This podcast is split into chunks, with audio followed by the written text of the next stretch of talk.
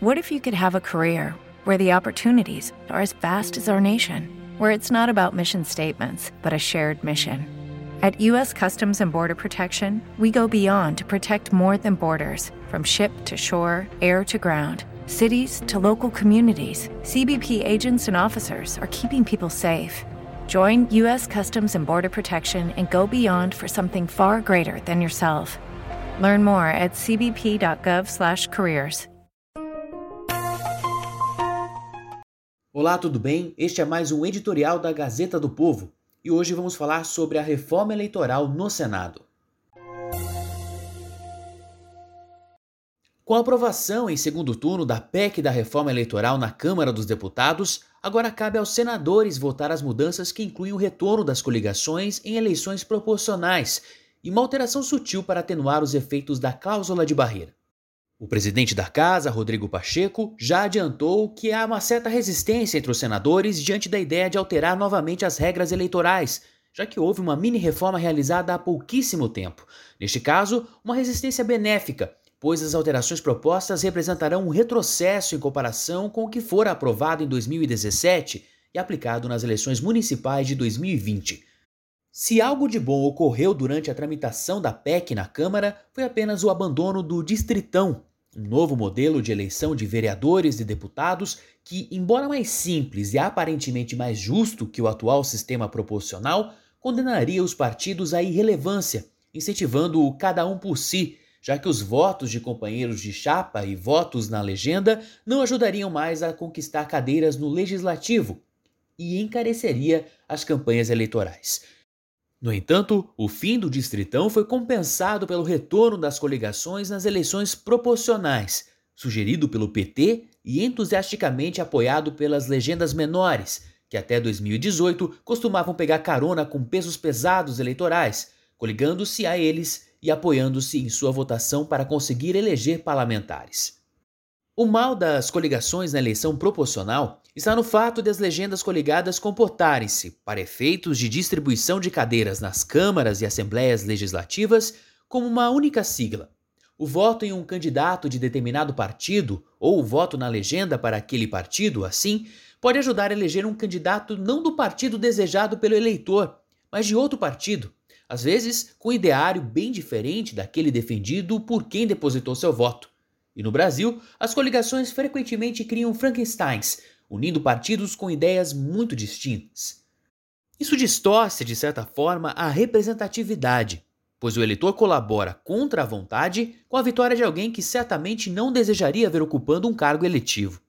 Isso não ocorre quando os partidos concorrem individualmente na eleição proporcional.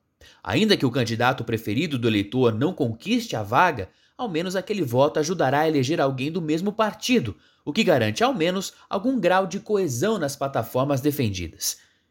E entre os próprios deputados que apoiaram a medida, há quem reconheça o retrocesso.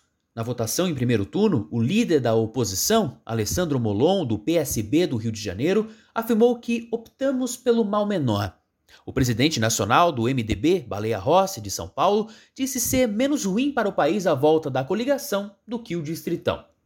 Ora, o mal menor ainda é um mal. O que é menos ruim continua sendo ruim.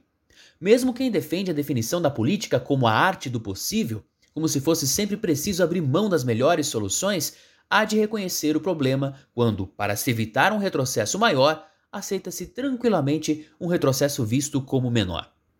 Menos comentada ainda tem sido a inclusão dos senadores nos cálculos para que os partidos cumpram a cláusula de barreira, o dispositivo que libera benesses a partidos desde que eles atinjam um certo patamar de desempenho em quantidade de votos e número de candidatos eleitos. Até então, apenas deputados eram considerados para esta conta. A inclusão dos senadores parece justa à primeira vista, mas o pulo do gato está no fato de esses parlamentares serem eleitos em voto majoritário, não proporcional, e poderem trocar de partido a qualquer momento. Com sua inclusão no cálculo, um partido com desempenho fraco na votação para deputado, prestes a ficar abaixo dos patamares mínimos de desempenho e perder acesso ao fundo partidário e ao tempo gratuito de rádio e televisão, poderá cooptar senadores com todo tipo de oferta para que eles se filiem, levando a legenda a ficar acima da cláusula de barreira. O presidente da Câmara, Arthur Lira, do PP de Alagoas, que apoia as mudanças às regras eleitorais, está preocupado com as resistências no Senado e com a possibilidade de a PEC demorar para ser apreciada naquela casa. Qualquer mudança eleitoral só começa a valer um ano depois de sua aprovação. Portanto, para ser aplicada já no pleito de 2022, a PEC 121-2011 precisaria passar pelo Senado no máximo até os primeiros dias de outubro. Lira vem cobrando de Pacheco ao menos que a PEC entre logo em pauta. Abre aspas. Eu só pedi o respeito do presidente Rodrigo Pacheco de a Câmara aprovando em segundo turno ele pautar a PEC, mas sem compromisso nenhum com o resultado. O resultado é os senhores senadores que vão praticar. Fecha aspas. De fato, melhor que atrasar a tramitação da PEC seria colocá-la logo em votação, aproveitando que os senadores estão refratários a novas mudanças e derrubar de uma vez retrocessos como o retorno das coligações, deixando claro que qualquer novidade no processo eleitoral tem de representar avanço, não retorno a práticas cujos resultados já se mostraram negativos. Este foi o editorial da Gazeta do Povo. Você pode receber no seu WhatsApp os nossos editoriais em áudio e as principais notícias do dia. É só enviar uma mensagem pelo próprio WhatsApp para o número 41 3321 5999.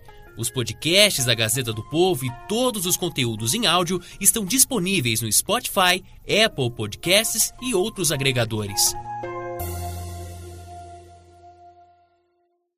With the Lucky Land slots, you can get lucky just about anywhere. This is your captain speaking. Uh, we've got clear runway and the weather's fine, but we're just going to circle up here a while and uh, get lucky. No, no, nothing like that. It's just these cash prizes add up quick. So I suggest you sit back, keep your tray table upright, and start getting lucky. Play for free at LuckyLandSlots.com. Are you feeling lucky? No purchase necessary. Void where prohibited by law. 18 plus terms and conditions apply. See website for details.